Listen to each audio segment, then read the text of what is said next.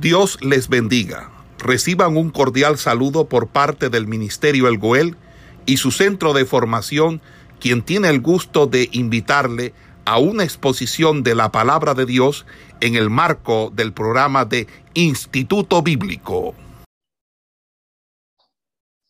Ok, eh, continuando con el desarrollo de la clase, porque venimos tratando en los evangelios sinópticos, hoy vamos eh, a analizar el tema relacionado con respecto al nacimiento de Juan el Bautista y el cántico de Zacarías. Vamos a hacer un análisis de este pasaje encontrado en el Evangelio de Lucas. Entonces vamos a mirar eh, lo siguiente.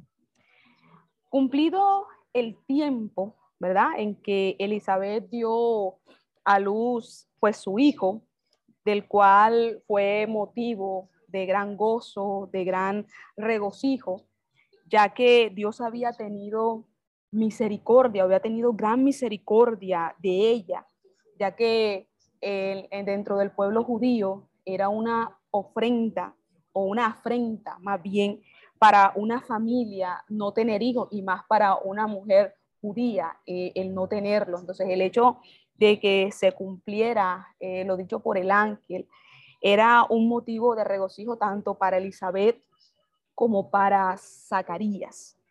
Ahora bien, tal como lo estipulaba la ley, al octavo día llevaron al niño al templo para circuncidarlo. Eso era algo que estaba eh, estipulado por la ley.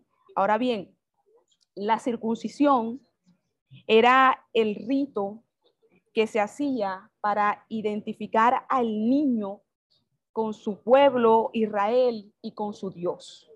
Entonces, mire lo siguiente. Era costumbre, ¿verdad?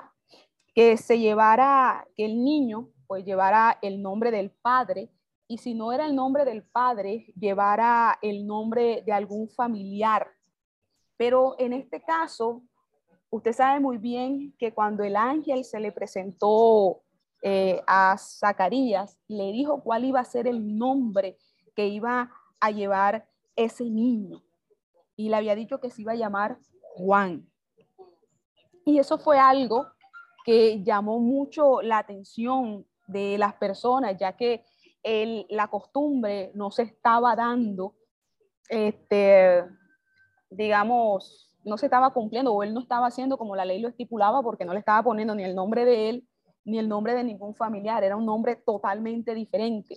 Pero sabemos que Dios tenía un propósito, un plan con la vida de este niño y de hecho el nombre que se le dio fue dado en, eh, para eso. Entonces, el ponerle el nombre de Juan ocasionó, este, digamos, mucho interés del por qué Zacarías no le estaba pues colocando o siguiendo eh, lo que todo el mundo hacía al momento del nacimiento de un hijo.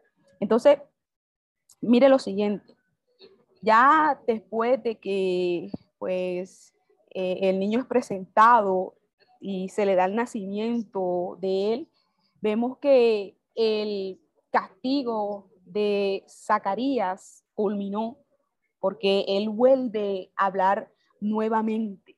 Entonces, mire, mire eh, todo lo que Dios va haciendo dentro de los planes que él va trazando. Entonces, mire lo siguiente. Lo primero que pronunció Zacarías al momento de hablar nuevamente fue una bendición para Dios. Y cuando las personas volvieron eh, a ver que, Zacarías eh, hablaba, se sorprendieron, no solamente sus vecinos, no solamente eh, sus familiares, o sea, todo el mundo que lo vio, que él volvió a hablar nuevamente, se sorprendieron. Y no solamente eso, sino que se llenaron de temor a Dios porque vieron un milagro. Ahora sí se escucha bien. Ok, bueno, entonces mire, dentro entonces de lo que estábamos eh, mirando, vemos que eh, las personas se comenzaron este, no solamente a sorprender, sino que se llenaron de temor a Dios porque vieron el milagro que había eh, ocurrido en la, vida de, en, la vida de, en la vida de Zacarías, porque él duró todo el tiempo de lo que fue el nacimiento de Juan sin hablar, sin pronunciar palabra alguna. Y al volver él nuevamente a recolar el aula, fue algo que impactó eh, eh, la vida de todos aquellos que lo conocían a él. Entonces, mire. Entonces, Zacarías comenzó a bendecir, comenzó a bendecir a Dios y no solamente eso, sino que pronunció un hermoso cántico. Mire, en el cual él hablaba de las grandezas del Señor porque es que lo que Dios había hecho, el de darle un hijo a una edad en la cual tanto él como su esposa ya humanamente era imposible que ellos concibieran que pudieran tener un hijo y ver lo que Dios había hecho, el milagro tan grande, el milagro tan poderoso, como que él cuando comenzara a hablar nuevamente no iba a bendecir a Dios, no iba a darle gracias, no iba a, a engrandecer su nombre. Si él estaba viendo lo que Dios había hecho y cómo cumplió a cabalidad su palabra. Entonces, mire esto. Entonces, pronunció un hermoso cántico, ¿verdad? Donde hablaba acerca de esa grandeza de Dios. Y mire, el texto dice que se trató de una profecía de este sacerdote. Nosotros podemos notar lo siguiente, y es que en este caso el Espíritu Santo lo guió de tal manera que prácticamente cada frase que él da en ese cántico se encuentra en el Antiguo Testamento. Es que por medio del Espíritu Santo, Zacarías pudo anunciar la venida del Mesías y el ministerio de su, de su propio hijo. Mire Mire qué cosa tan tremenda lo que fue este cántico expresado por Zacarías. Entonces, Vamos a mirar lo siguiente. Si nosotros hacemos un bosquejo del cántico de Zacarías, nosotros nos vamos a encontrar con lo siguiente. Primero, Dios envió el redentor de su pueblo. Y nosotros podemos analizarlo del versículo 69 al 75. Mire esto. Dios envió al redentor de su pueblo, del versículo 69 al 75. Porque es que comienza, si usted analiza allí, usted ve que comienza con una adoración a Dios por haber enviado el redentor que salvaría a su pueblo. Zacarías señala que esto había sido anunciado por los profetas de Dios. Y no solamente eso, sino que también era el cumplimiento del pacto que él había realizado con Abraham. Mire, mire, mire estos aspectos que nosotros podemos analizar dentro de este cántico expresado por Zacarías. Y no solamente podemos analizar eso, también podemos mirar otra cosa. Y es que Dios envió un profeta a su pueblo. Y eso nosotros lo podemos ver del versículo 76 al 79. Dios envió un profeta a su pueblo. Mire, los versículos finales los dedicó para tratar sobre el ministerio de su propio hijo, o sea, el ministerio de Juan. Señala que sería el precursor del redentor. Sea, él estaba hablando del ministerio que iba a desempeñar su hijo. Sería el precursor del redentor y que su ministerio permitiría a muchos conocer el perdón de Dios. Entonces, no era un cántico cualquiera el que estaba haciendo Zacarías. Esto tenía un peso. Y es lo que nosotros estamos mirando en esta tarde. Entonces, mire esto. Sería el precursor, el que iba a preparar el camino para el Redentor, el Mesías, el Salvador. Y que a través de él muchos se iban a arrepentir, iban a conocer lo que era el perdón del Señor. Entonces, mire esto. Lucas culmina en este relato con un breve reporte acerca de lo que fue la niñez y la juventud de Juan el Bautista. Pero nosotros podemos sacar una lección de todo este cántico de Zacarías. Y es lo siguiente. El cántico de Zacarías nos muestran, nos señalan el gran conocimiento que él tenía de las escrituras. Mire, el pueblo de Israel era instruido en la palabra de Dios. Claro está, aquellos que vivían apartado de Dios, era más que evidente que no tuviesen conocimiento de la palabra. Y mire cuál es la lección que nosotros podemos sacar de todo esto. Es que nosotros debemos de procurar conocer la palabra de Dios.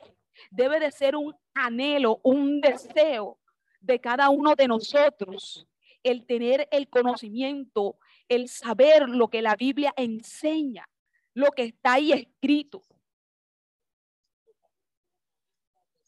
Porque mire, y no solamente tener el conocimiento, sino el ponerla en práctica. Mire, en estos tiempos, muchos pasan por alto esto. Y por eso que usted ve que cualquier viento de doctrina los arropa, los mueve, los saca del Señor. Porque no están bien fundamentados en la palabra del Señor. Por eso este pasaje que nosotros estamos mirando en esta tarde nos sirve a nosotros como un ejemplo de lo importante que es tener el conocimiento de la palabra del Señor. ¿Cómo nosotros vamos a hacer defensa de la palabra si no la conocemos? Cualquier persona nos puede envolver. Entonces, Mire esto. Por eso, ese cántico que hace Zacarías y por todo lo que contiene el mismo, da muestra de que este hombre conocía de la palabra, de las profecías. Entonces, mire esto. Debe de ser eh, para nosotros un deseo de aprender, de escudriñar las sagradas escrituras.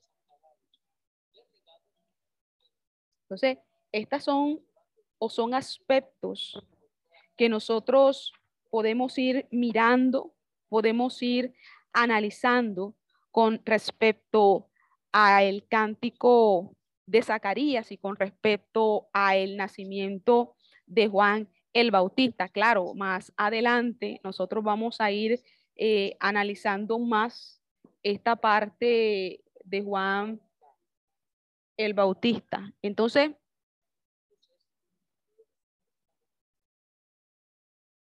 ok. Entonces, mire esto. Continuando, eh, mirando allí lo que es el libro de Lucas, con esto concluye eh, lo que es el primer capítulo y entramos eh, a analizar lo que es el nacimiento de Jesús, que abarca todo el capítulo 2 del versículo 1 al 38. Vamos eh, a analizar todo lo correspondiente a el nacimiento de Jesús. Sé que hoy no vamos a poder analizar eh, todo lo que abarca este tema, pero vamos a tratar pues de, hacer como un preámbulo, de, hablar un poquito eh, sobre esto y le voy a dejar para que usted se lea ese capítulo 2, eh, todo lo que trata el nacimiento de Jesús, para que ya usted allí se vaya dando una idea y así nosotros vamos pues avanzando más eh, en el desarrollo de esta clase. Entonces, vamos a hacer como una especie de, apertura eh, con respecto a esto y vamos a decir lo siguiente. Mire, con respecto a lo que fue el nacimiento de Jesús, hay una serie de hechos extraordinarios que estuvieron ligados el nacimiento del Señor. Y, y no podía ser de otra manera, porque Él es el que se iba a encargar de traer la redención, la salvación a los hombres. Entonces, Dios había anunciado en el huerto del Edén que un, que un hijo de una mujer vencería a la serpiente. Usted sabe que eso lo encontramos en Génesis capítulo 3, cuando se habla con respecto a esto, Génesis 3.15, si, si no estoy mal, cuando hablan con respecto a, esta, a este punto. Ok, entonces, mire esto.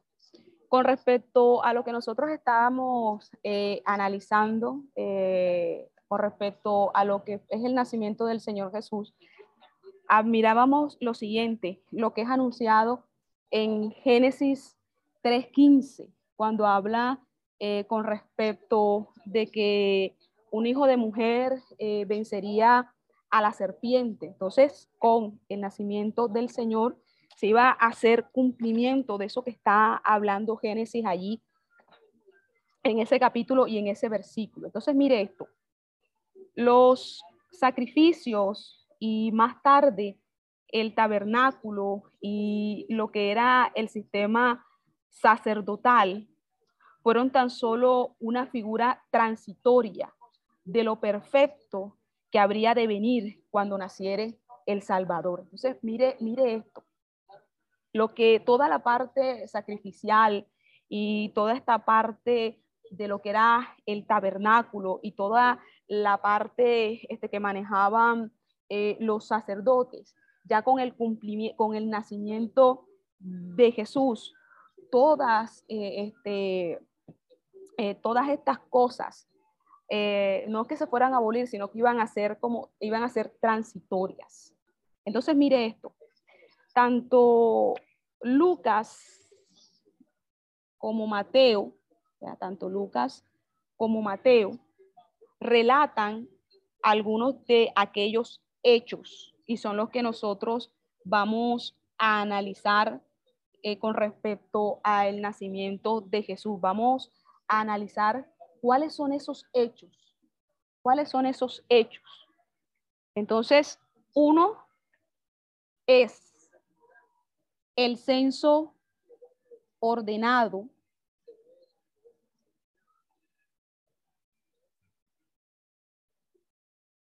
Otro hecho fue la visita de los pastores. Otro hecho que nosotros eh, también vamos a mirar allí es la circuncisión de Jesús y la purificación.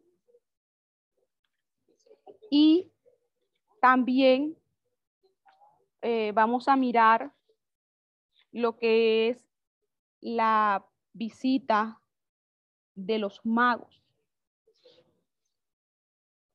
Esos son hechos que tanto Lucas como Mateo relatan dentro de sus evangelios. Entonces, esos hechos nosotros los vamos a analizar con mayor profundidad eh, más adelante. Entonces, uno de los hechos es el censo ordenado, otro es la, este, la visita de los pastores, otro es la circuncisión de Jesús y la purificación, otro eh, la visita de los magos. Entonces, esos hechos nosotros los vamos eh, a analizar para darnos un panorama más amplio con respecto al nacimiento de Jesús conforme habla Lucas y como habla Mateo. Entonces, yo les voy a dejar eh, eh, unos textos para que usted eh, los analice allí para la próxima clase. Quiero que usted me analice, usted los lea, porque tienen relación con lo que nosotros vamos a desarrollar. Quiero que usted se lea Mateo capítulo 2 del versículo 1 al 12. Mateo capítulo 2 del versículo 1 al 12.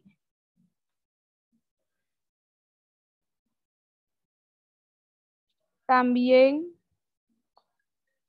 va o va a buscar o me va a investigar con respecto a quién fue Augusto César. ¿Quién fue Augusto César? Me va a investigar con respecto a eso. ¿Quién fue? Augusto César.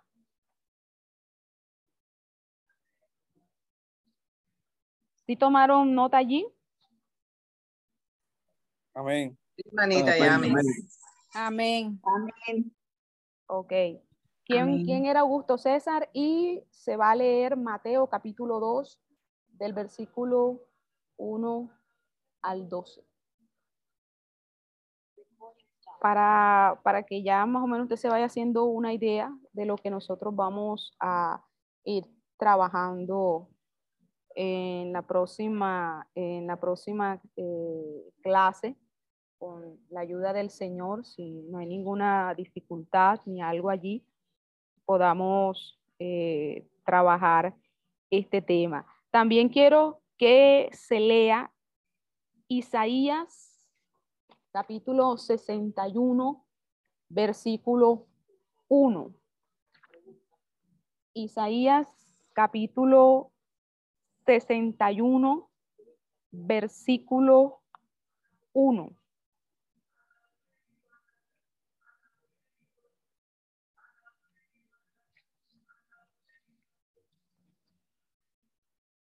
Y, y bueno, vamos, a dejarlos Vamos a dejarlo ahí. ¿no? Esperamos que este estudio haya sido de bendición para su vida y ministerio. A Dios sea la gloria. Este es el Ministerio El Goel, vidas transformadas para cumplir el propósito de Dios.